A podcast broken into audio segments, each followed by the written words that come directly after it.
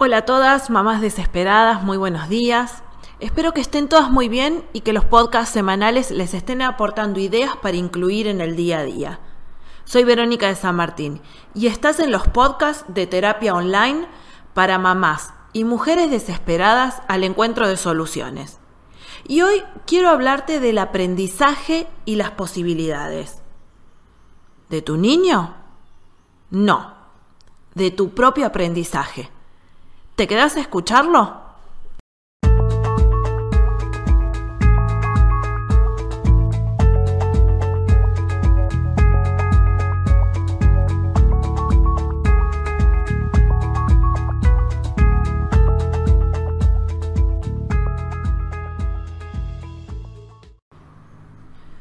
Cuando estamos atravesando cualquier tipo de, de, problema o de situación compleja, solemos ver todo negro.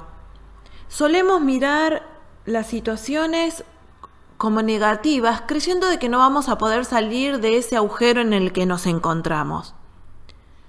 Lo que sucede es que el cerebro tiende a estar en modos negativos. ¿Por qué? Porque si el cerebro está en un modo negativo, puede detectar un problema, puede detectar un miedo, puede detectar una incomodidad o un peligro, entonces vamos a tener tiempo suficiente para poder huir de esa situación.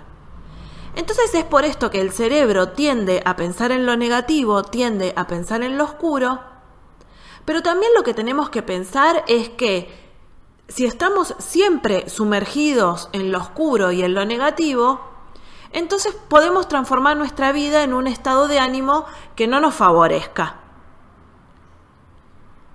Como ya digo en otros podcasts o en otros videos o en otros artículos, nos cuesta mucho salir del lado cómodo. Cuando estamos en un proceso terapéutico, lo que vamos a ir buscando son estos automáticos que tenemos en nuestras vidas, en nuestras reacciones. ¿Y qué quiere decir un automático? Es la típica reacción que tengo cuando el otro me ofende. Es la típica reacción que tengo cuando el otro me abandona o cuando el otro no hace lo que yo quiero.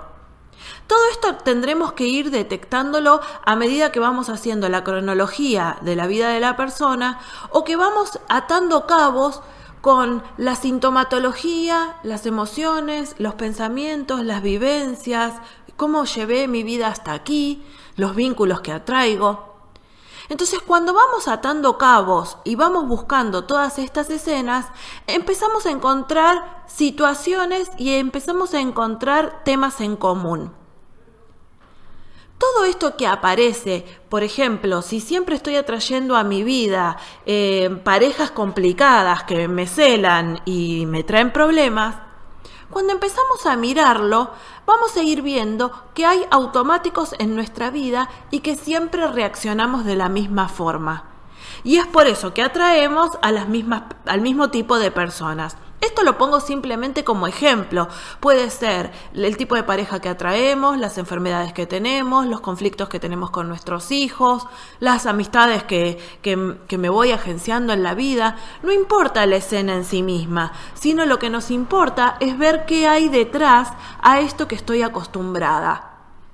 Entonces cuando empezamos a detectar todas estas situaciones a las que estamos acostumbradas, encontramos que aquí es donde sabemos movernos. Y esto es lo que hay que aprender a desarticular. ¿Qué pasa? En general cuando llegamos a una consulta estamos bastante cansadas de lo que sucede. Vamos a suponer de los enojos de nuestro hijo, o de que le vaya mal en la escuela, o de que mi pareja no me escuche, o de atraer personas que me engañan. Pero el tema aquí es poder no solamente comprenderlo, comprender de dónde viene y por qué nos agenciamos estas vincularidades o estas escenas, sino también empezar a desarticular con, con nuevas acciones. Esto es lo que yo encuentro más difícil para los consultantes cuando atravesamos un proceso de indagación personal. ¿Y por qué es lo más difícil? Porque en general no queremos perder los beneficios de eso de lo que tantos nos quejamos. Claro que la persona sufre, entonces dice, pero ¿cuál es el beneficio de atraer siempre a personas que me mienten?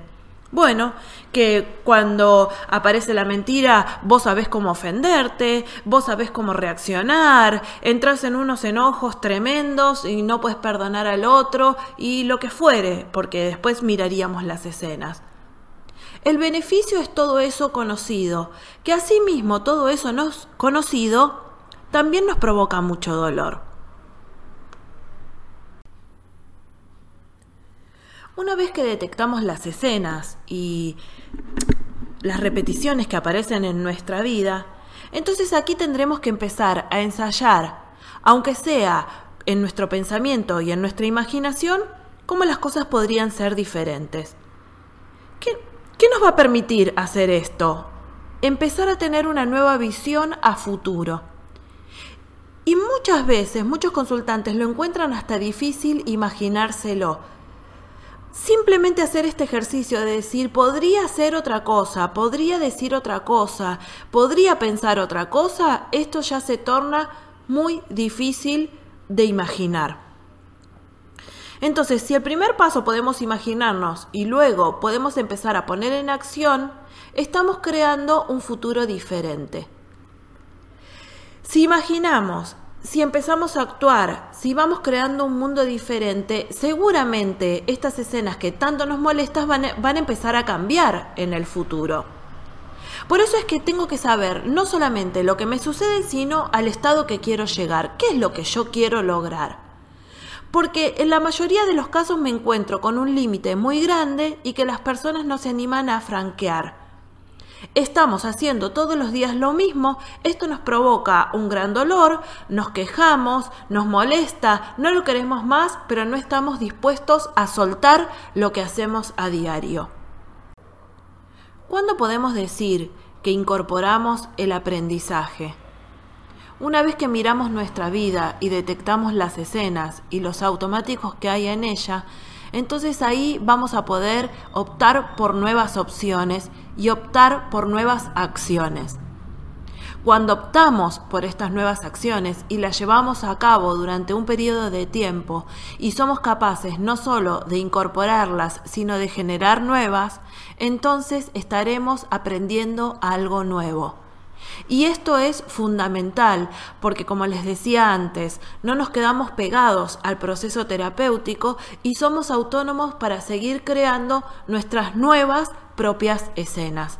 Y así no solamente habremos aprendido, sino que también habremos crecido y, por lógica, también lo habrán hecho nuestros hijos al vernos. Si querés tener acceso a mi material, podés visitar mi página web, veronicadesanmartin.com.ar, o si tenés alguna consulta que quieras que desarrollemos en los contenidos, podés escribirme a contacto arroba veronicadesanmartin.com.ar. Chao, hasta la próxima.